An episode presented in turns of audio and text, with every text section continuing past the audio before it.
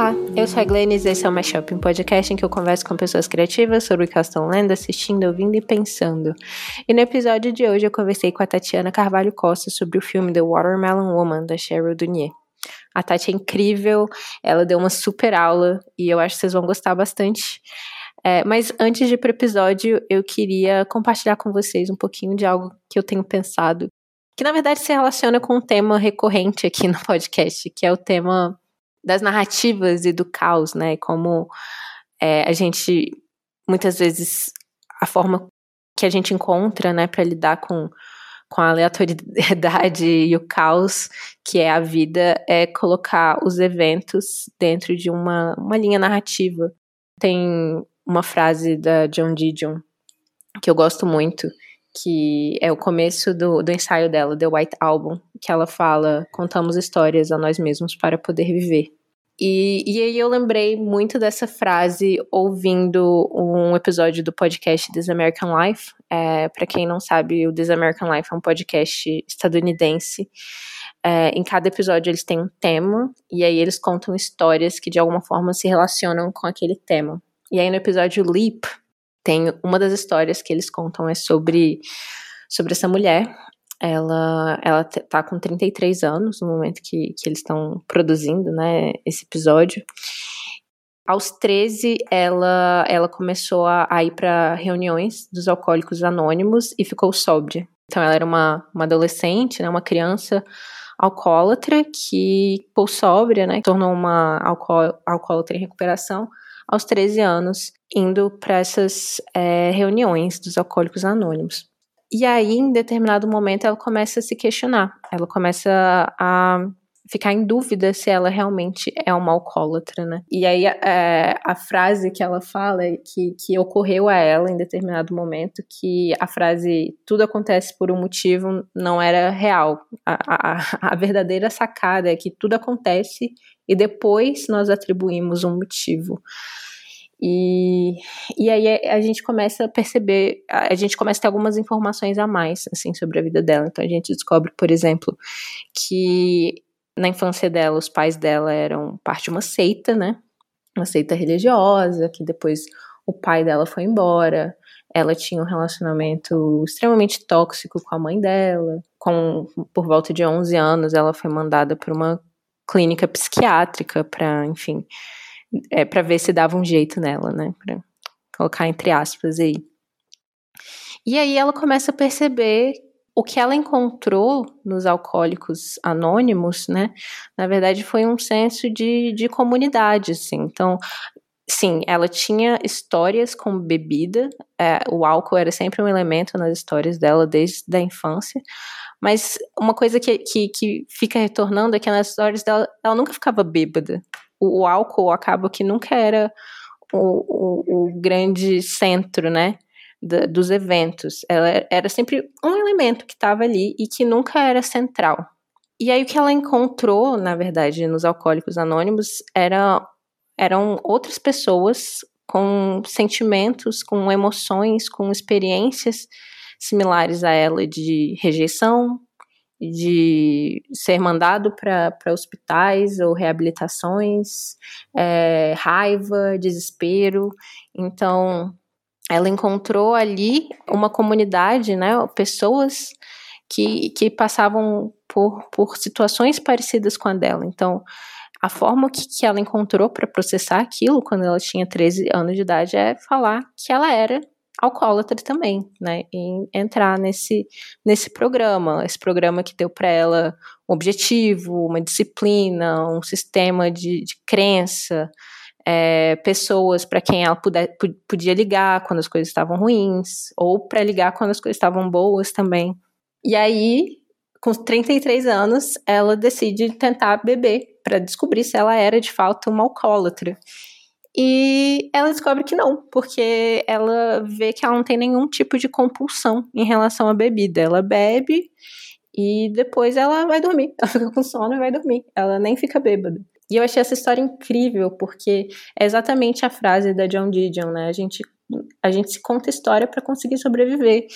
E a história que ela se contou aqui era que ela era uma alcoólatra. E foi o que em vários níveis, salvou a vida dela, apesar de ela não ser uma alcoólatra.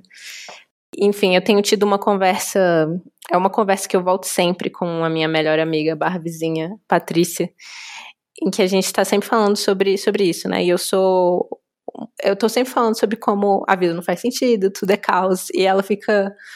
Ela fica meio indignada comigo, né? Ela é escritora, uma contadora de histórias, então ela tá.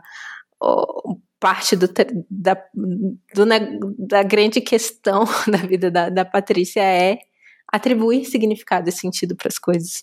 E aí a gente tem essa forma diferente de ver, e em que eu acho que a narrativa é algo muito importante, mas é isso, que é algo que a gente atribui. Eu acho que não é algo que, que tá dado assim. E aí a gente estava conversando esses dias e ela falou para mim é, esse sentido, esse significado que a gente dá para as coisas é tipo comida, é algo que a gente precisa para sobreviver. E aí e aí eu falei, para mim é tipo, é tipo dinheiro, no sentido de que a gente precisa também para sobreviver, mas dinheiro é algo que, sei lá, tinha um papel ou um metal e as pessoas falaram, ah, isso aqui vale uma coisa. E e é isso, a gente deu esse significado para aquilo e é um, então é uma construção social, é uma construção né, que a gente tem como sociedade. Então a gente falou, o dinheiro tem esse significado. Que então não é inerente, mas isso não torna ele menos real, né? Ou então é isso. Eu acho que é, essa história é, se conectou, essa história da, da Tina, né, da, da mulher que achava que era alcoólatra se conectou de alguma forma com, com essas coisas que eu tenho pensado e conversado com a Patrícia. E eu achei que talvez vocês iam se interessar também, ou não. Me falem aí, se quiserem mandar e-mail é, ou DM. Estamos em, em todas as redes sociais. Então é isso. Se vocês quiserem é, bater um papo, só chamar. Vamos pro episódio então?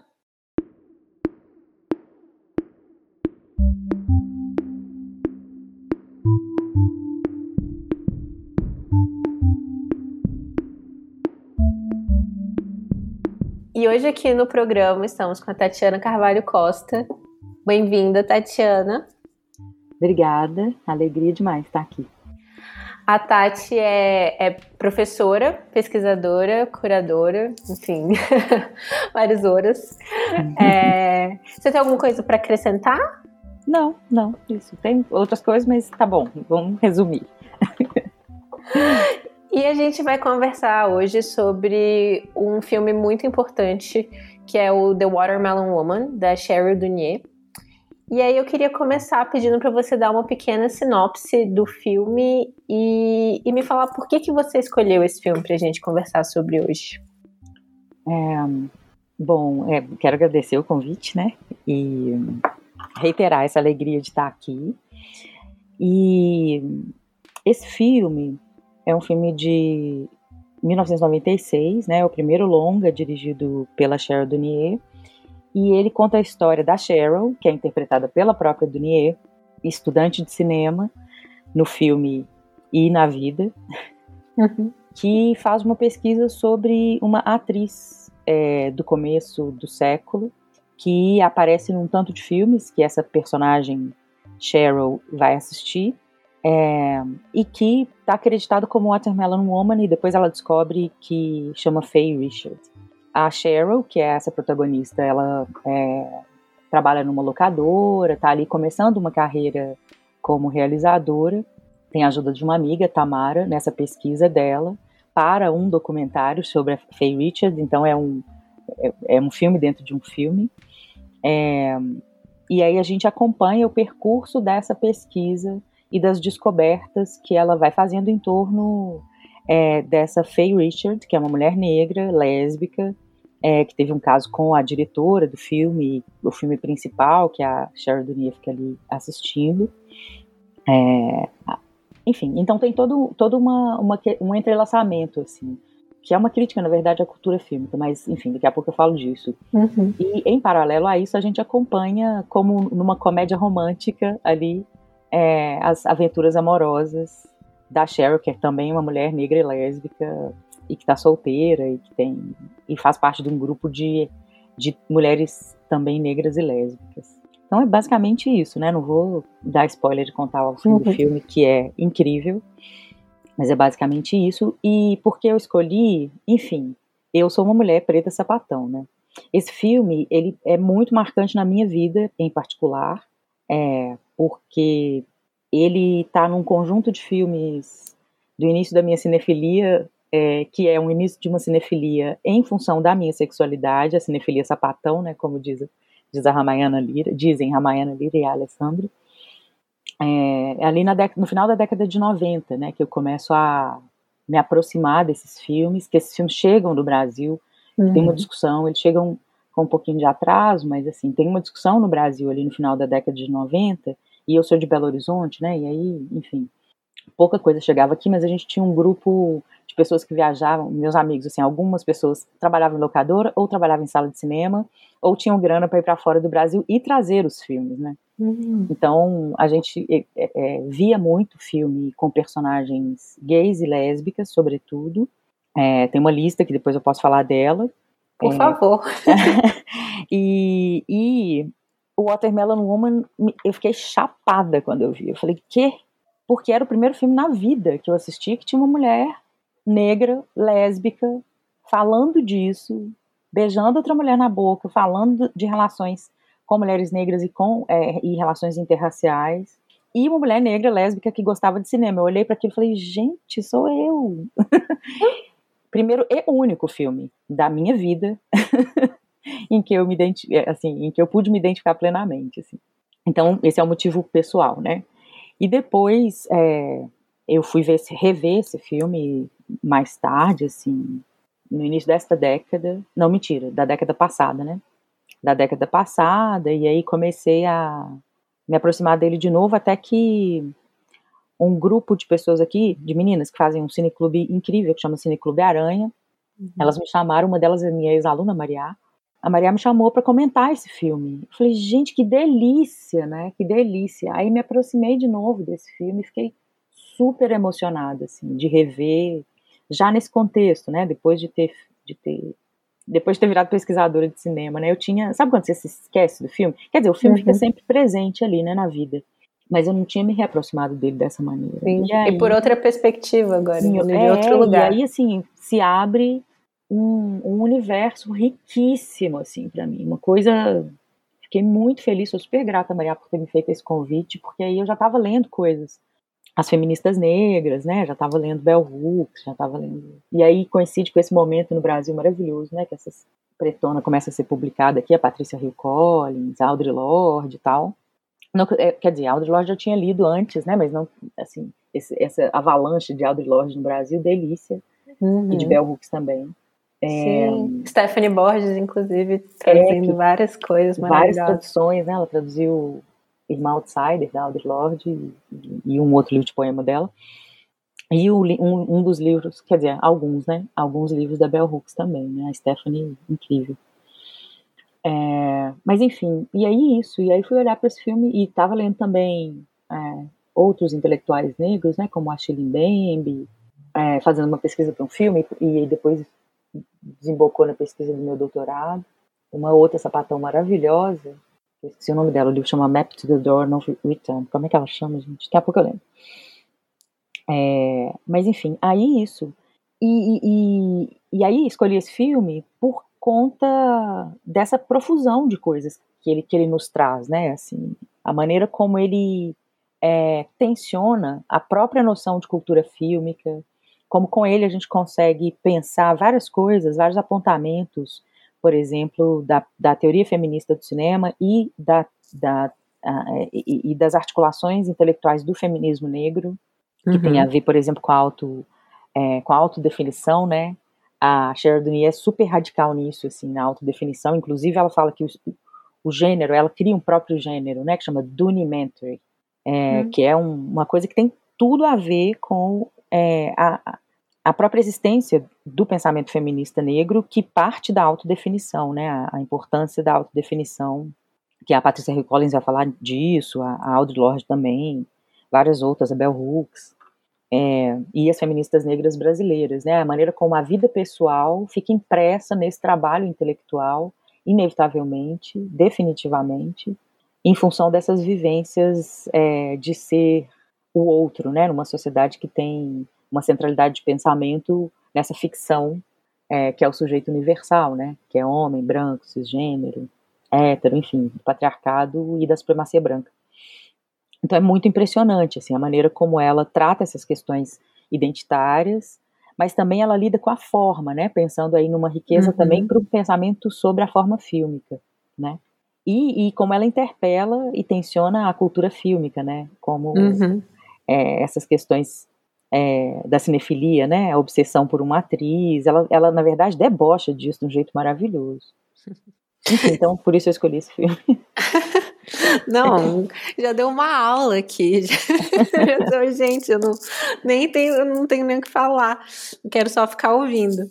É, mas é maravilhoso, assim. É, é um filme que, então, que, que te tocou de uma forma muito pessoal, assim, também como pesquisadora. E isso se relaciona também completamente com a própria forma como a Cheryl é, se debruça, né, sobre é, como, como o, o, é, ela faz o trabalho dela também nesse filme, né? Sim, totalmente, totalmente. É, eu estava assistindo ontem alguns ensaios sobre o filme e, e algumas entrevistas com a Cheryl. E uma coisa que ficava voltando era o fato de esse ser considerado o primeiro longa-metragem dirigido por uma mulher negra e lésbica, né? É, declaradamente então, lésbica nos Estados Unidos, né? É, é, nos Estados Unidos, que é. mesmo dentro é, de, de, dessa bolha, eles, ele, ele, eles não falam dos Estados Unidos, né? Falam do primeiro filme dirigido por. É, porque lá os Estados Unidos é o centro do mundo na cabeça deles. Né? É. é. é. E aí eu e, e é isso, eu fiquei pensando muito sobre até se, se isso é verdade, né? Porque é, os registros, assim como o próprio registro da, da, da atriz que ela está pesquisando, a Faye, é, são, são muito difíceis de encontrar, né? Então, é... a maneira como ela constrói isso é muito maravilhoso do filme. Essa atriz que ela inventa. E ela, inventa, e ela inventa esse percurso é, e que diz da fragilidade das, das versões né, oficiais das histórias. E, e eu acho que esse, esse ponto seu é maravilhoso, porque assim, é, a história é sempre uma história contada, né? Então, uhum. tem várias implicações aí no narrar uma história ou narrar a história, né?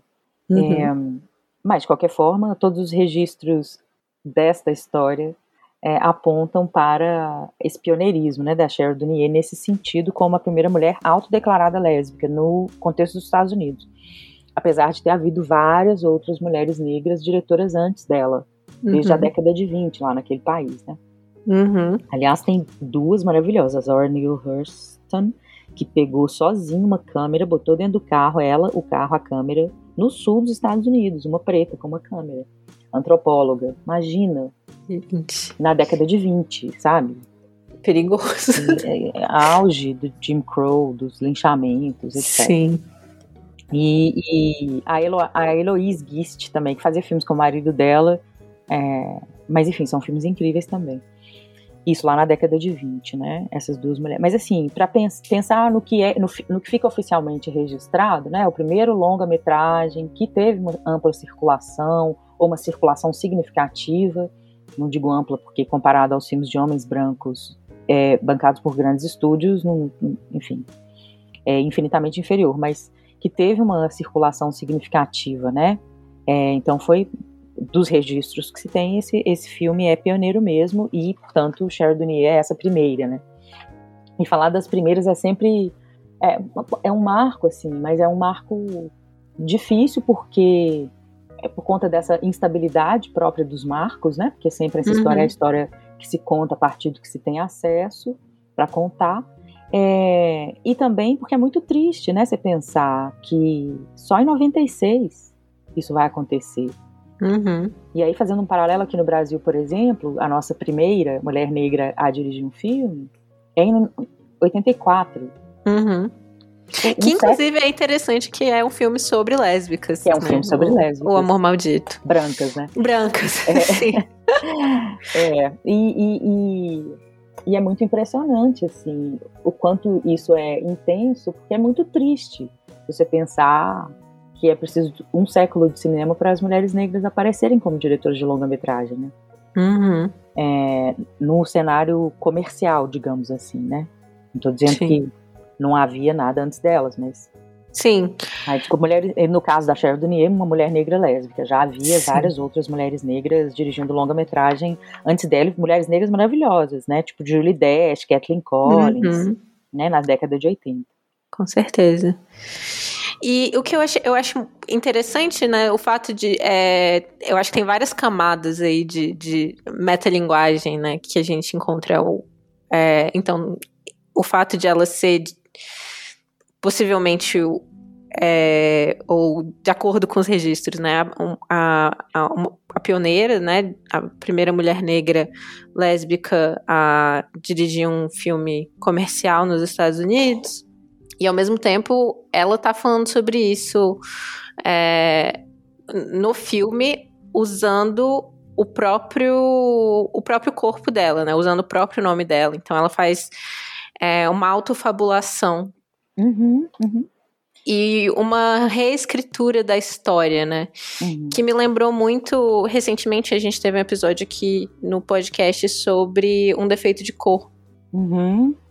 Eu, eu já tinha assistido esse filme antes e e ao, ao, mesmo tempo que eu tava lendo o Um Defeito de Cor e pensando que a gente ia fazer esse episódio também, eu fiquei vendo esses paralelos de novo, né? São, uhum. É um livro também que, que, ele, que ele nasce das lacunas, né? Desse lugar da falta, da ausência de, de histórias, de registros. E que também é, foi engraçado porque a, a minha convidada, Jaqueline, ela tinha feito, ela tinha é, conduzido um grupo de estudos sobre o livro. Elas leram o livro juntas, assim. E aí eu tá e colocaram os vídeos na internet. E aí eu fui assistir o primeiro vídeo, que é com a Ana Maria Gonçalves, né, a, a, a autora do livro. Né? E em determinado momento, uma pessoa fala: Ah, mas então é, você tem como disponibilizar essas páginas? Porque conta a história de, um, de uma mulher negra do século XIX, né? Durante ali, um, um século muito chave para a história brasileira, e, em especial é, a história do, do, das lutas negras né, no Brasil. É, e aí, e, e o, o, livro começa com, com essa introdução de uma pessoa, de uma mulher que, que chega na Bahia e encontra é, esses vários registros que contam essa história dessa mulher. Uhum. E, e aí, em determinado momento, uma pessoa no, no vídeo pergunta: ah, e, e aí, esses registros, você tem como disponibilizar? e aí ela. Aí Ana Maria Gonçalves teve que explicar que era ficção, que era tipo tudo inventado, assim. a sered... Como é que fala? Serendipidade? Eu nunca sei como é que fala essa palavra que ela coloca no começo do livro, né? Uhum. Que ela uhum. chegou na casa e achou é, uma quantidade de papel que estava sustentando uma mesa, né? Ela coloca isso no começo. É lindo que ela conta. Você fala, gente, mas onde que é essa casa? Deixa eu ir lá, Itapari, quer ver essa casa. É maravilhoso. E a Ana mesmo, eu, eu adoro esse livro, assim, e vejo muitas falas da Ana, assim, a gente troca ideia de vez em quando também.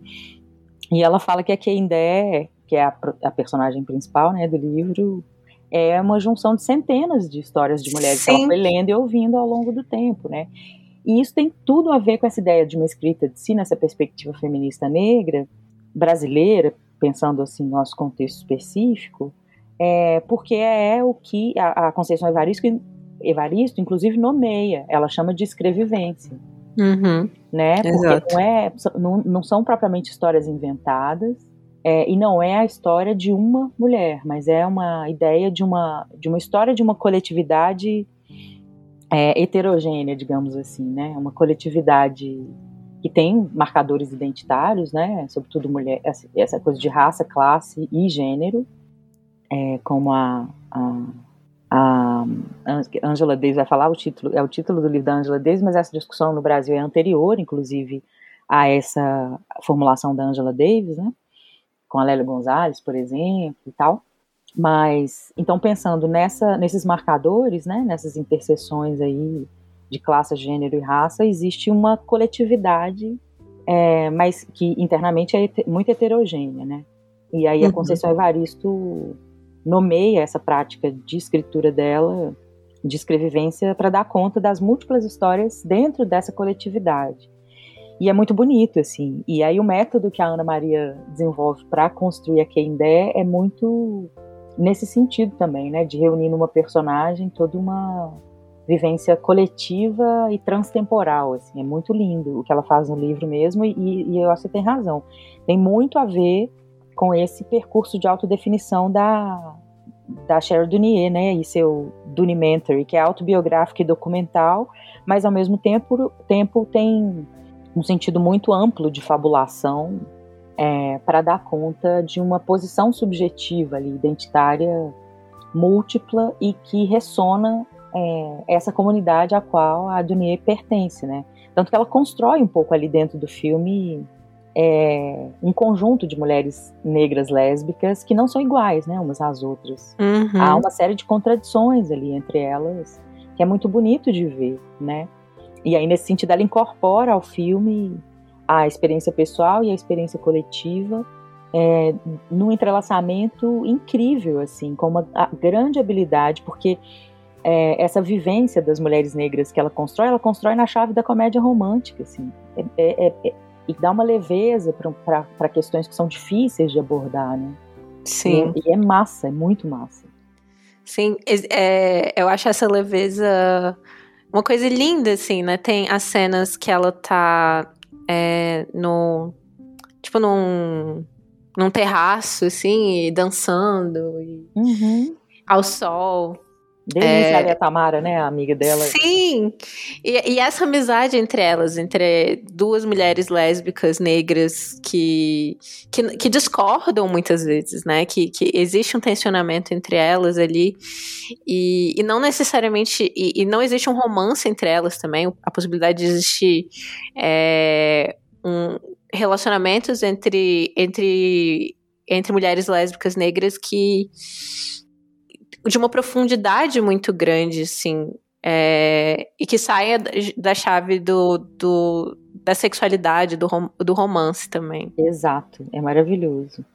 E aí, eu, eu, pois é, e aí continuando só um pouco sobre essa, essas reconstruções, né, que a Ana Maria Gonçalves faz também no, no, no livro dela, e que eu acho que a Cheryl Dunier faz aqui, que tem muito do disso, né? De, de pegar é, fatos históricos e, e atribuindo a, a, a, um determinado personagem é, quase como uma forma de, de, de dizer, né? Do tipo, isso existiu. A gente não tem os registros de uma pessoa específica, não existe uma Fei, não existe a, a uma Kendé, ou Luísa Maim, exatamente com, que tenha feito todas essas coisas, mas todas essas coisas podem ter acontecido ou aconteceram com mulheres negras. Uhum.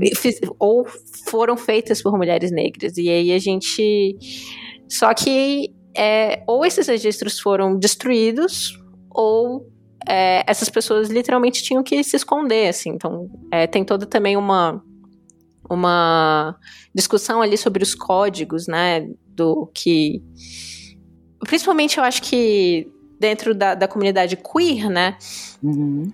é, de, de como você é, sinaliza para outras pessoas que, que você faz parte daquela comunidade, mas de, de uma forma que, que não que não seja explícita, né, para vocês se protegerem também. Então, é, e, e, aí esse, todos esses, esses essas pessoas estavam ou foram escondidas ou se esconderam, né? Uhum, uhum.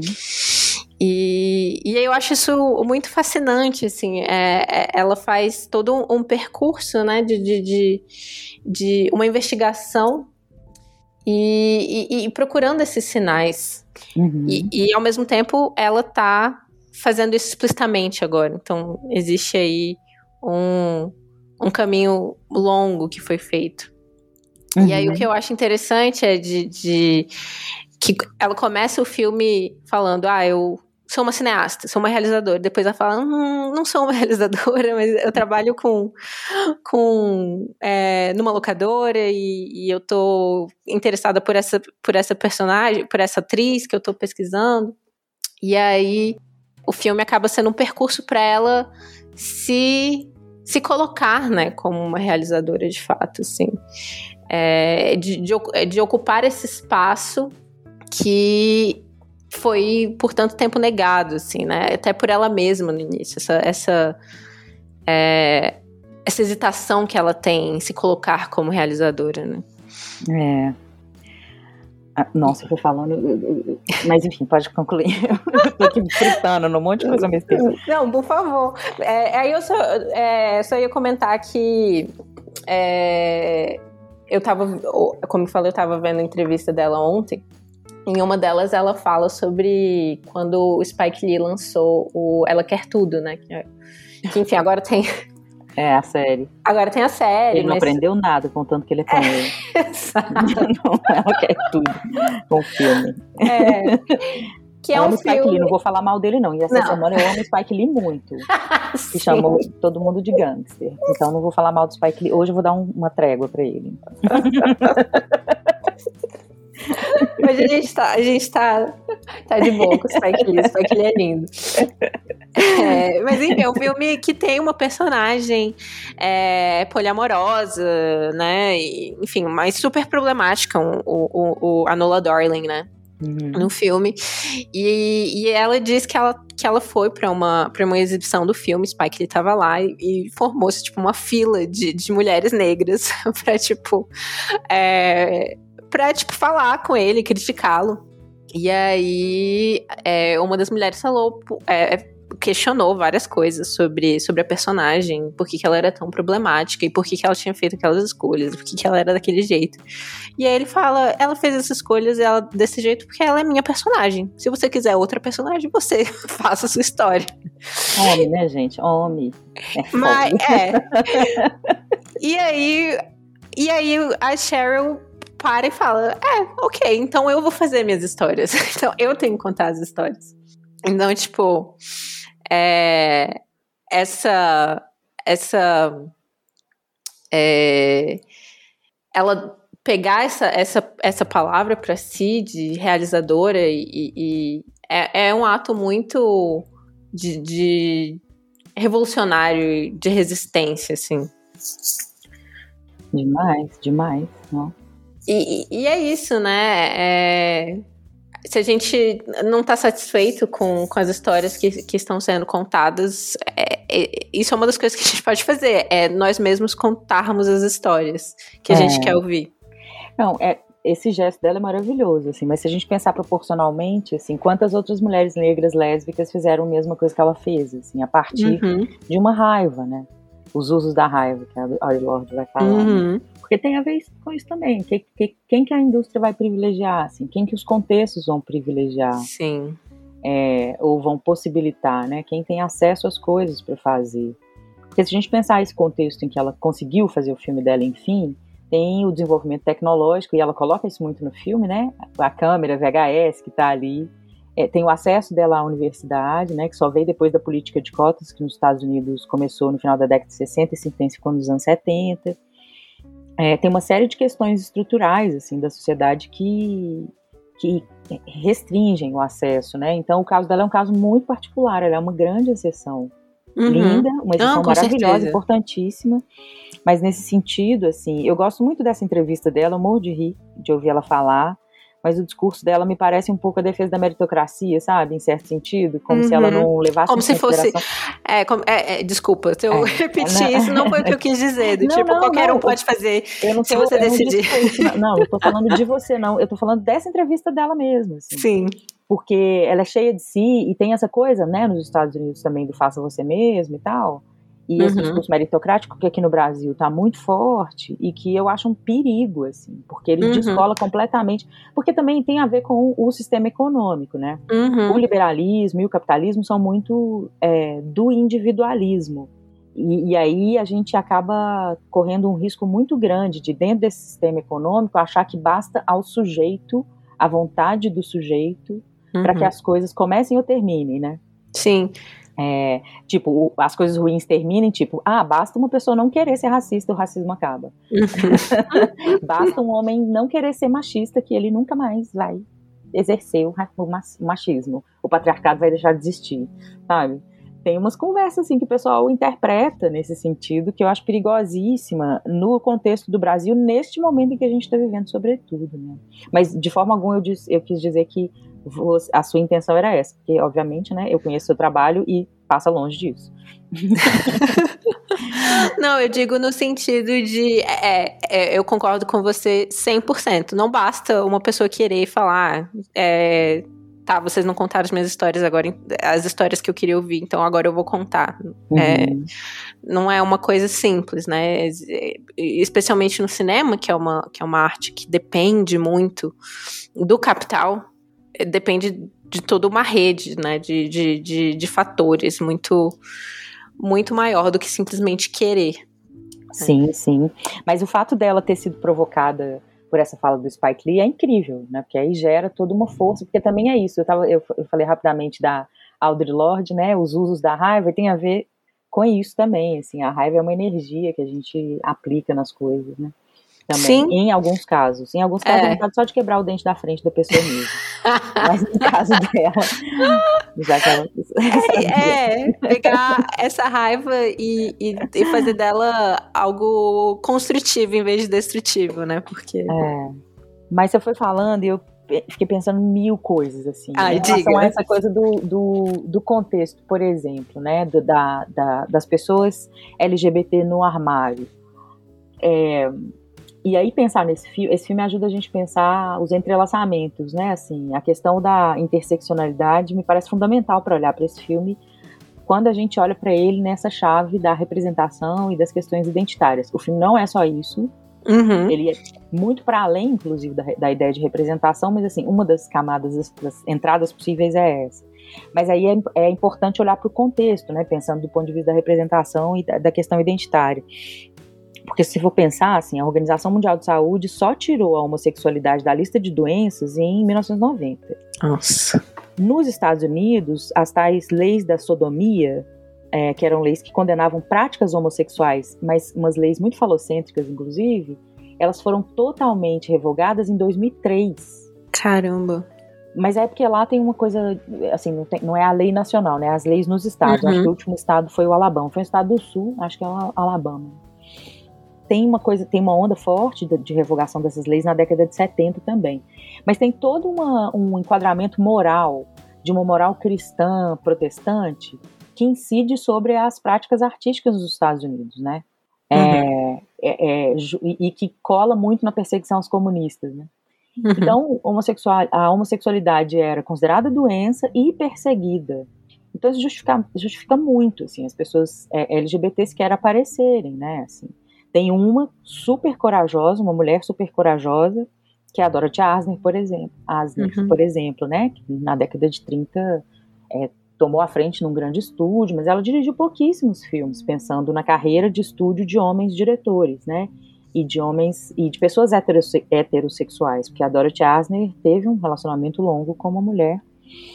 É, e até me parece, eu não consegui achar isso declarado, mas a Martha Page, que é a, a a personagem diretora é, Uhum. É, que tem um caso com a Faye Richard no filme Watermelon Woman, né, que é a mulher branca, diretora dos filmes, né, dos, do Plantation Memories, que é o filme que a Cheryl fica obcecada por ele. A Martha Page, naquela foto que elas constroem, né, e tal, é muito parecida com a Dorothy Asner, assim, o figurino, o jeito. Gente, olha ela. É, então tem isso, assim, pouquíssimas pessoas vão aparecer com breves indícios assim de homossexualidade. É, tem vários, enfim, tem várias biografias, vários vários filmes, vários documentários que vão que vão trazer para fora do armário personalidades de Hollywood, né? Pensando assim na indústria. Então, nesse sentido, assim, essa fabulação que a que a Cheryl vai fazer no filme dela aponta também para esse lugar, né? Porque é uma ausência marcada por vários entrelaçamentos, assim, como diz a. Ah, esqueci o nome dela, gente. Das avenidas identitárias da. da que inventa. da é Kimberly Crenshaw. É, a Kimberly Crenshaw que vai é, é, é, discutir pela primeira vez a questão da interseccionalidade, numa tentativa de definição, né? Ela vai falar que interseccionalidade tem a ver com as avenidas identitárias que se entrecruzam. Claro que essa definição é insuficiente, mas assim, para essa imagem que eu tô querendo construir agora, acho que ela serve. Porque é o que a Chardonnay vai fazer no filme dela. Ela vai fazer esse entrecruzamento das avenidas identitárias para dizer da cultura fílmica, né? Uhum. Então, uma parte dessas, desses caminhos aponta para a ausência dessas pessoas no sentido da história que é contada, né? Mas é, o percurso que ela, que ela faz no filme que ela inventa no filme, né, para essa personagem. E aí a gente tem que contar, né, gente? Faye Richard não, não existiu. Sinto muito que você viu, não viu o filme ainda. é, a gente tem que colocar um aviso, né? As, contém spoiler, avi, é, assista ao filme antes de ver essa conversa. Mas enfim. E aí, essa invenção dessa personagem aponta para essa absoluta ausência, né? E aí é um questionamento, inclusive, a teoria feminista do cinema, quando vai falar. A Bell, fala isso, né? Então, tudo bem, é, é o male gaze, ok. É um olhar para um corpo de mulher. Mas como questionar um olhar para um corpo que se quer estar tá lá? Uhum. É, então tem todas essas questões, assim, do que está na frente da câmera e do que está atrás da câmera. Mas ela, enfim, a Faye Richard significa muito mais do que isso, né? Do que essa ausência relacionada a um contexto histórico que é em si opressor institucionalmente. E ela faz várias outras coisas, né? Ela vai dizer dessa, dessa é, dessa construção estereotípica, né? Porque a Faye Richard, é, nesse filme Plantation Memories, que ela também inventa, que é uma, uma junção de uma, de uma quantidade de, de narrativas ali daquele momento, né? Década de 10, década de 20. E a principal delas, por exemplo, é o Nascimento de uma Nação, mas também tem E o Vento Levou. E aí tem uma cena que ela reproduz quase que é, remetendo, assim, numa literalidade com alguns elementos ao, é, ao E o Vento Levou. A personagem é Mami, como a Mami, uhum. Harry McDaniel, interpretada pela Harry McDaniel em O Vento Levou, né? É, então ela vai dizer dessa construção dos estereótipos no cinema também, que, é, é que acabam aprisionando é, as mulheres negras, né, em um, em um, conjunto muito pequeno de possibilidades que tem a ver, e aí voltando à teoria, teoria feminista, né, com o que a Patrícia Hill Collins vai chamar de imagens de controle, que está para além da representação no sentido das imagens que são construídas mas diz de um conjunto de parâmetros regulatórios da condição de existência das pessoas negras em determinados momentos históricos, né? Uhum. Então, a Faye Richard, ela acaba que condensa é, essa, essa questão, né? E, obviamente, pensando nessa discussão da cultura fílmica que a Sheridan faz, assim, é, tem muito a ver com o que a Bell Hooks chama de olhar opositivo, uhum. ou olhar opositor, né, na tradução da Stephanie Borges, o oppositional gaze. O olhar opositivo está lá naquele artigo traduzido pela Carol, Maria Carolina no blog da Carol Almeida. Uhum.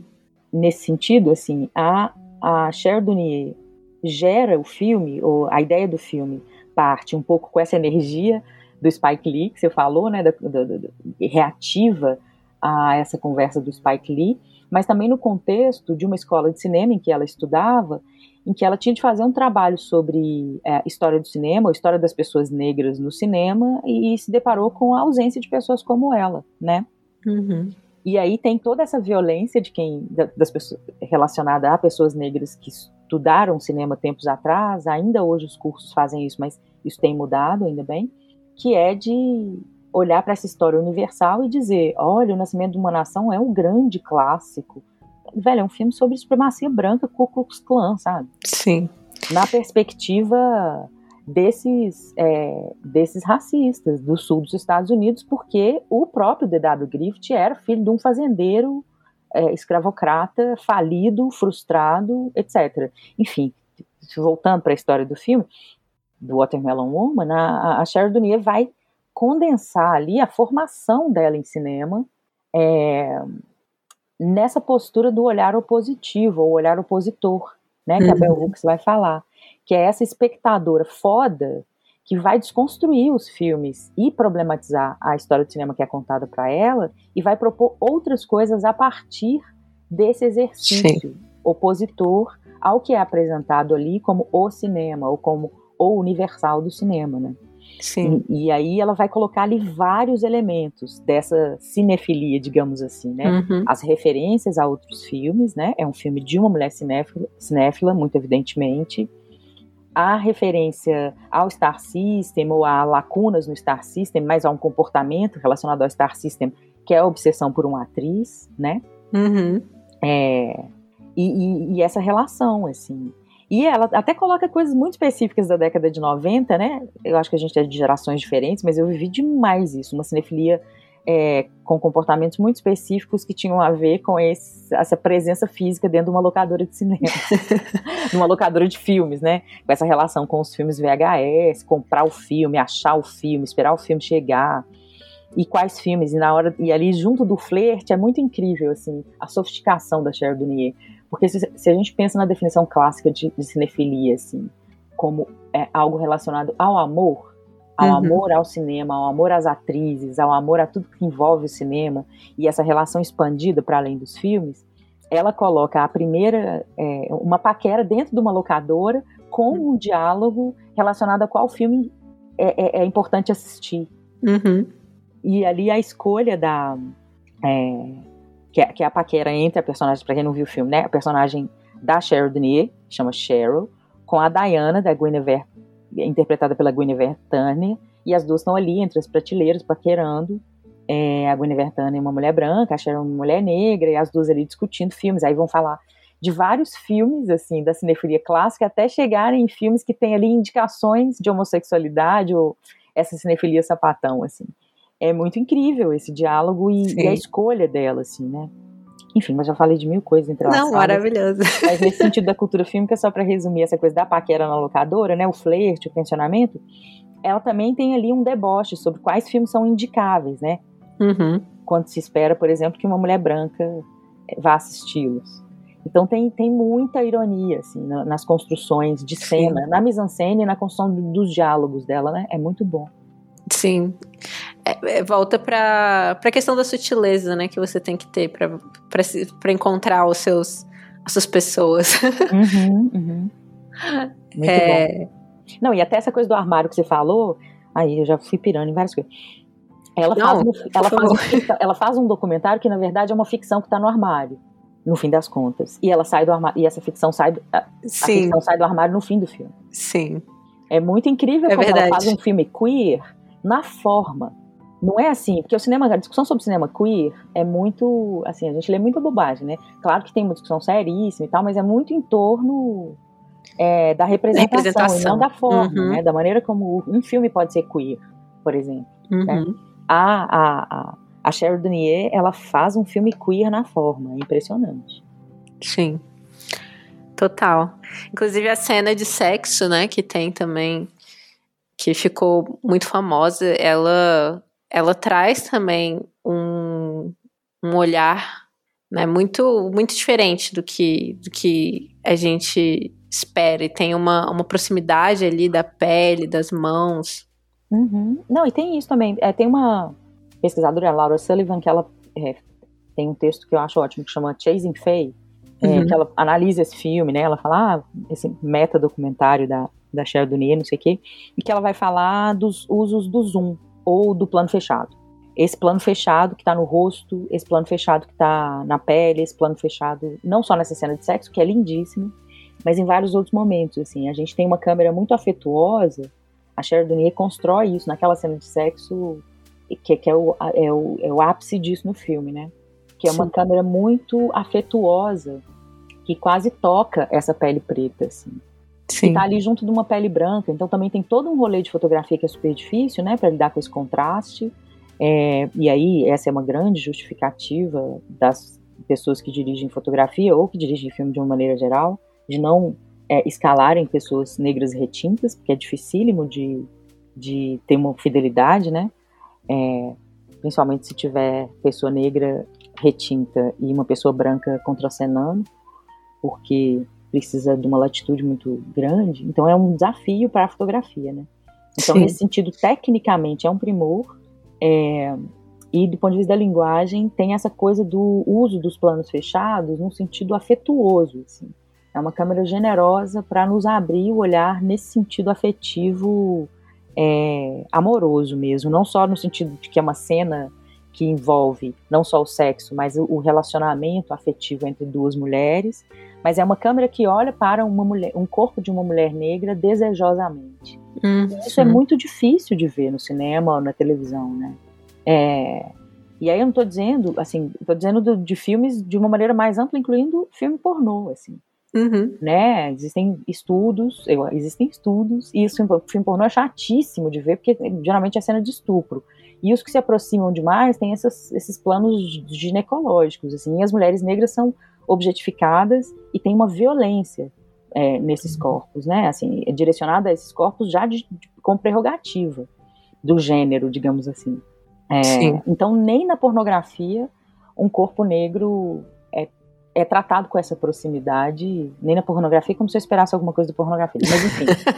é, mas na pornografia, um corpo negro não é tratado de jeito nenhum, só para dizer dessa coisa do plano próximo numa cena de dois corpos juntos. Né? Uhum. É muito lindo. Eu adorei essa, esse termo que você usou, né? De, de uma câmera desejante, né? Em vez de objetificante. Como. É porque é, é, é, um desafio, né? Como é que a gente vai falar de. É, vai se aproximar dos corpos, de corpos de mulheres, de mulheres negras, de forma a tratar disso como. do desejo, do erotismo, sem cair na, na, na nas fórmulas de objetificação que a gente está tão acostumado, assim. E esse filme, ele faz isso de uma forma muito primorosa, assim.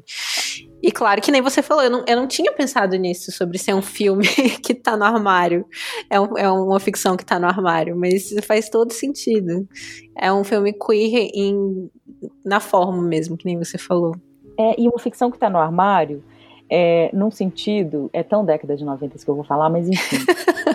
é, não, ó, é, eu ia, eu, eu ia na, na, na, na, na, na, locadora nos anos 90, quero falar. Eu tinha, tipo, 5, 7 anos, mas eu ia. Eu peguei Isso. muito VHS. Me humilha mesmo.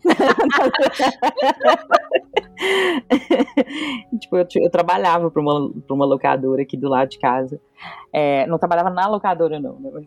É, eu, eu tava, enfim, eu dava aula, eu formei em inglês e aí eu, eu, eu, eu traduzia. O cara, olha que doido, é, é, muito doido, né, gente? Então, pouco tempo as coisas mudam demais. O cara, o cara comprava uns VHS nos Estados Unidos, um, uns aparelhos. Uhum. É, ele meio que era tipo contrabando, né? Ele importava para os clientes dele assistirem aos filmes. Gente. e aí tinha uns manuais, assim. Aí ele, ai, ah, traduz um pouquinho esse manual aqui, porque o cara não tá entendendo nada do manual em inglês. Aí eu traduzia, aí ele me dava tipo um voucher para eu pegar filme na locadora dele. Gente. Aí eu ficava meses sem pagar, a locadora era ótimo. Mas que enfim. Incrível. É, aí é isso. Mas, enfim, né? Sou muito tia do rolê. Tem isso, né? O povo usa a palavra que tá na moda é cringe. Fala, gente, mas tia do rolê, gente. Tem que ser tia do rolê. Por que vocês estão usando essa palavra americana? Deixa de ser jeca.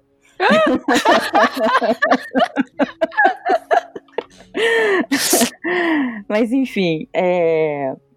aí essa coisa da década de 90 tinha uma palavra que a gente usava que é o entendido. É desde antes, né, Dex? Você tem desde antes os entendidos. O que, que era entendido, né? Quem era do Vale e sabia os códigos do Vale. Hum. Hoje a palavra é Vale, mas na época era do que? Do babado, sei lá. Do meio, do meio, é. Quem era do meio entendia os códigos do meio, era entendido. Aí, tipo, a pessoa gay era chamada de entendida. Sim.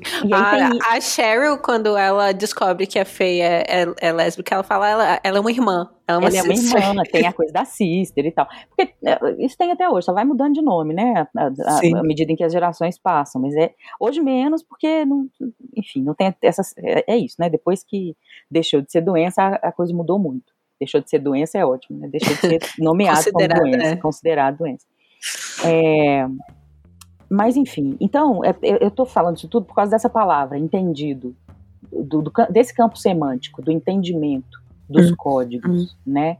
É, dos códigos da história, dessa cultura em torno é, da, é, de ser LGBT, né?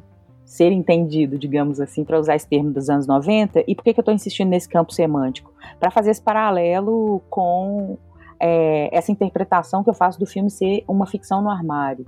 É uma ficção no armário porque quem está no armário não consegue se esconder, a não ser que faça um esforço gigantesco, mas geralmente não consegue se esconder dos que são como ela ou ele, ou ele, né? Por uhum. conta desses códigos comuns, ou em comum. Uhum. Então tem uma dimensão de entendimento dos códigos que a gente consegue desconfiar desse filme, dessa ficção, dessa, desse documentário que, era, que ela cria, né? Então essa desconfiança de saída ou essa entrega a essa história que ela conta, isso diz de uma dimensão de entendimento de certos códigos, né? Uhum. E ela consegue mascarar um pouco os códigos e entregar os códigos de uma normalidade, digamos assim, né? Heteronormatividade, fazendo um paralelo. Por isso que eu acho que esse filme pode ser visto também como uma ficção no armário. Uhum. E óbvio que, assim, há vários entrecruzamentos, né? É um, é um mockumentary, por exemplo, né? Uhum. Mas esse mockumentary diz também dessa facilidade que a gente tem de se apegar a essa superfície quando se tenta enganar, né?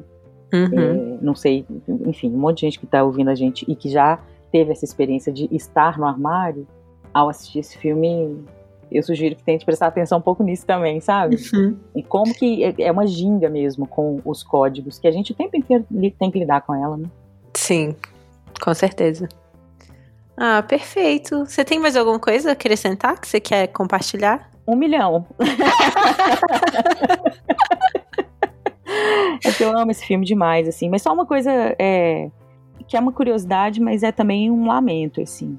Mas que nem tudo tá perdido. Porque esse filme, ele, ele aparece é, num contexto importante, que é o contexto do Queer Cinema. O Queer Cinema é uma coisa que ali a Bill Rubinstein vai escrever sobre isso, né, no início dos anos 90, vai apontar para um conjunto muito grande de filmes, é, muito, que circulou em festivais, desde 1992, que é o ano que ela coloca como marcador, é, e ela é, escreve um texto que é, é um texto é, basilar, assim, né, nesses estudos de cinema queer contemporâneos, no Village Voice também em 92, a partir desse percurso dela nos festivais. E aí ela vai lá citar um monte de filme, ela fala que o Divisor de Águas é um instinto selvagem, então ela cita filmes dirigidos por pessoas queer, é, LGBT, é, filmes dirigidos por mulheres, filmes dirigidos por homens, mas aí no final do texto, é, ela vai fazer é, é, duas perguntas, assim, ou dois apontamentos. É, um diz respeito a quando será que as lésbicas vão receber a mesma atenção para os seus trabalhos que os homens recebem, homens cis, né, recebem para os trabalhos deles, homens gays. É, e quando será que pessoas queer negras vão ter o mesmo tempo dedicado é, a, a, elas é, nesse universo, né, do, do, no circuito de festivais e, e com visibilidade midiática.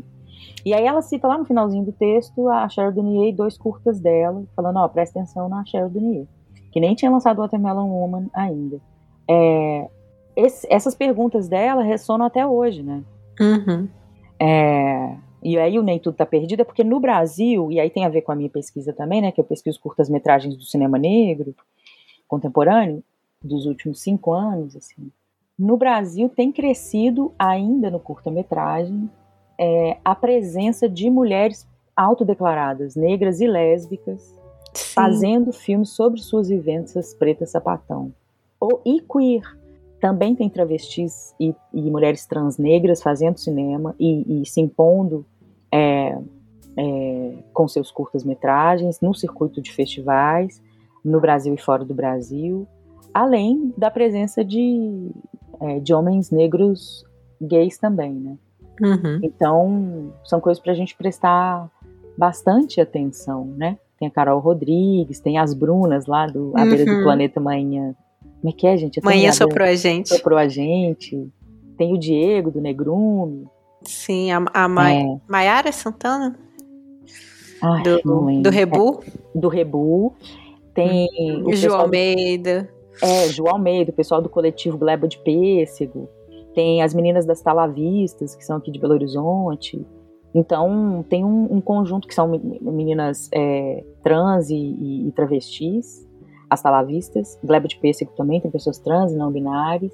É, tem o pessoal que fez o periférico, que é um tanto de gente trans e não binária também. Uhum. É, enfim, é isso. Tem uma galera massa aparecendo Sim. aí e torço para que esse governo não consiga destruir totalmente o cinema, porque tem se esforçado para Sim. destruir, e que a gente consiga é, resistir a essa tempestade e, e, e, e ter uma, uma sobrevivência e um ressurgimento glorioso. Ressurgimento não, porque Sim. não tem nada destruído ainda. ainda né? Mas tomara que, que essa força que tem se apresentado nos últimos cinco anos é, consiga persistir, sabe? Sim. Aqui no Brasil. Com certeza. E valorizar também o curta-metragem, né? Que é esse espaço é, que, que foge tantas lojas a, a, lógica mais capitalista comercial das coisas, né? Então é, eu sempre lembro do, do Abbas Kiarostami falando que ele, que ele fazia os longa-metragens dele para ele poder continuar fazendo os curtas, que era o que ele gostava de fazer de verdade, assim. É, para poder sustentar, né, é, o que ele queria realmente fazer. E, enfim, nem todo mundo está fazendo esse percurso do vou, vamos fazer o curso para um dia chegar no longo, embora seja muito importante, né, ocupar esse espaço. Uhum. É isso, né, o que a gente está falando aqui o tempo inteiro, né? É, uhum. O filme é um filme todo sobre, sobre essa cinefilia e esse interesse pelo, pelo pelo cinema clássico, né, americano, hollywoodiano, e ao mesmo tempo essa rejeição que, que, no, que, esses, que os corpos negros é, e lésbicos têm a partir desse sistema, né, então, e, e enfim, a, a, é, ir por outros caminhos do o indie, o curta-metragem, e, e, fortalecer esses espaços, fortalecer a margem, né, tipo, o centro não, não aguenta tudo, né, e a gente às vezes nem quer estar no centro também. É. é. Não, isso é massa demais. Como riqueza, adoro. Te ouvi falar, fiquei lembrando da Camila Vieira. Beijos, Camila. Adoro Camila. Maravilhosa. é uma grande defensora do curta-metragem também. ah, e aí eu tenho duas perguntinhas finais para fazer para você. Sim.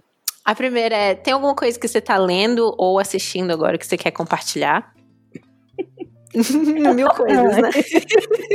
eu tô no meio do doutorado, tô louca.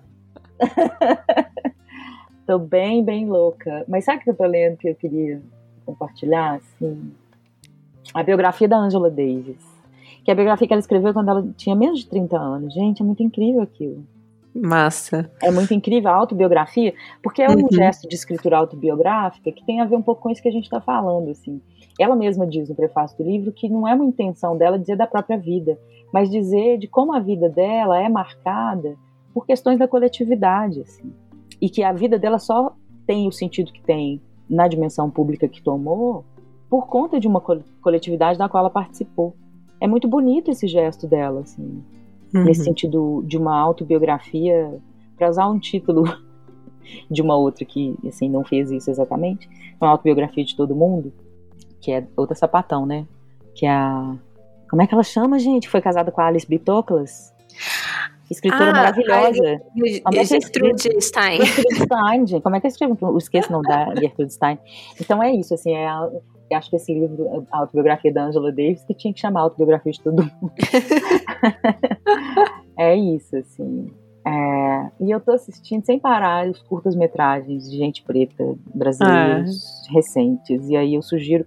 Porque assim, eu tive uma experiência recente de um projeto de extensão que eu coordenei, que chama Cineclube Pretança. Coordeno ainda, vai ter no semestre que vem de novo. E tinha 240 pessoas inscritas, que é uma coisa da escola e tal. E é, é, tem um tanto de filme disponível, gente, online, de graça, sabe? Curta-metragem incrível. E aí botei a moçada para assistir, escrever textos sobre isso, fazer live, fazer sessão em escola, um monte de coisa. E é muito incrível o quanto que isso chega de um jeito lindo, assim, em gente que não é, que não tem contato com cinema para além do que está no Netflix e na uhum. Globo. E eu nem estou falando de sala de cinema, porque é um monte de gente que não tem acesso, porque estar dentro de uma sala de cinema, né, tomara que a gente consiga fazer isso de novo, é um privilégio, porque é caríssimo uhum. o ingresso para o cinema. Então, assim, as pessoas, a galera tem contato com cinema, com filmes pelo Netflix e pela Globo, gente. É isso, tela quente. E aí esses filmes que estão no YouTube, no Vimeo e nessas plataformas, né? Tem Ator Display, fazendo merchan aqui, porque eu sou da PAN. a todos, inclusive, agora é, é nossa parceira lá do Verberenas. Ah, não, lindo, gente, chorei com aquilo. Achei coisa mais maravilhosa. Ai, então é isso. Feliz. Assim. Tem a Todo Display e várias outras plataformas que tem também curtas-metragens e longas-metragens de pessoas negras, brasileiras e de realizadores de outros países da diáspora e da África subsaariana, sobretudo. Então é isso, assim, o que eu tenho assistido. Aliás, se for para recomendar uma, uma, uma coisinha, eu revi e eu acho esse filme cada vez mais lindo quando eu revejo. É, o Atlantique da Mati Diop. Ai, sim. Que tá um bafo em Cannes de Chanel, gente. Maravilhosa. Nossa, gente. tá aí pra trás com aquele figurino.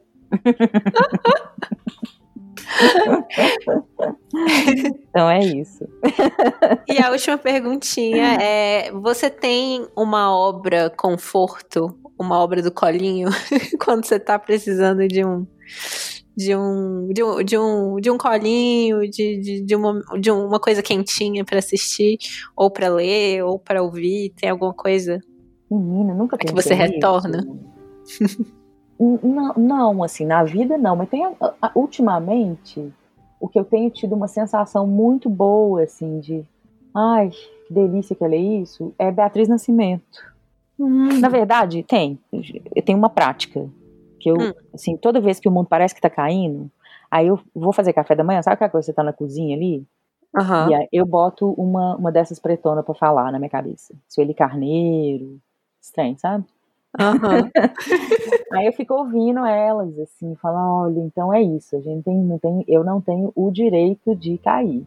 Porque essas mulheres fizeram coisa demais pra eu estar aqui É, aí é isso, é mais um fortalecimento do que um colo, sabe? Uhum. Uma sacudida, assim, tipo, menina, levanta esse trem, levanta essa cabeça aí, vamos lá. Porque eu acho que eu tô precisando mais disso que de colo ultimamente, porque tá difícil, assim, a gente tá num momento desse país que é uma onipresença do massacre, né, contra gente uhum. preta, é uma onipresença do desejo de morte de todas as pessoas que não são homem branco, cisgênero e de direita, sobretudo, porque tem um ódio aí a tudo que é possível às esquerdas e tudo que não e tudo que a paranoia anticomunista coloca, né? Porque você defender a Amazônia virou uma coisa de esquerda agora, que loucura. Então Sim. a gente está num massacre aí de, de, de, de ah, enfim, subjetivo, massacre mesmo, assim. Que eu acho que eu tenho precisado mais de coisa para virar e falar assim, vambora, do que colinho. Uhum. é isso. Justo. Ah, é isso então. Muito obrigada, Tati. Eu amei muito essa conversa. Tô bem animada para todo mundo ouvir também. Imagina, eu que adorei. Desculpa a falação aí, porque eu tô tão empolgada Não, com esse filme. Perfeita. Por causa desse roteiro que eu tô escrevendo, desse roteiro, ó. Por, eu tô escrevendo um roteiro também, mas por causa desse artigo que eu tô escrevendo agora para fazer no gênero, para apresentação no Fazer no Gênero, eu vou publicar esse artigo depois. Que, assim, tem coisa demais, né? Muita informação. Sim, Desculpa. Mande links. A gente divulga. Tá bom. Então é isso. Muito obrigada, então. Imagina, eu que agradeço. Adorei.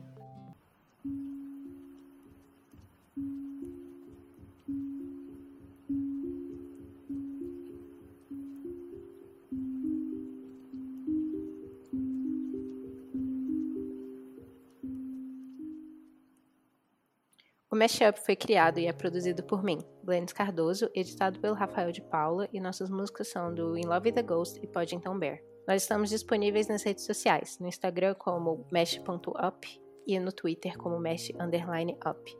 Eu sou Glennis AV, tanto no Twitter quanto no Instagram. Se você tiver como nos apoiar financeiramente, considere entrar no nosso picpay.me barra.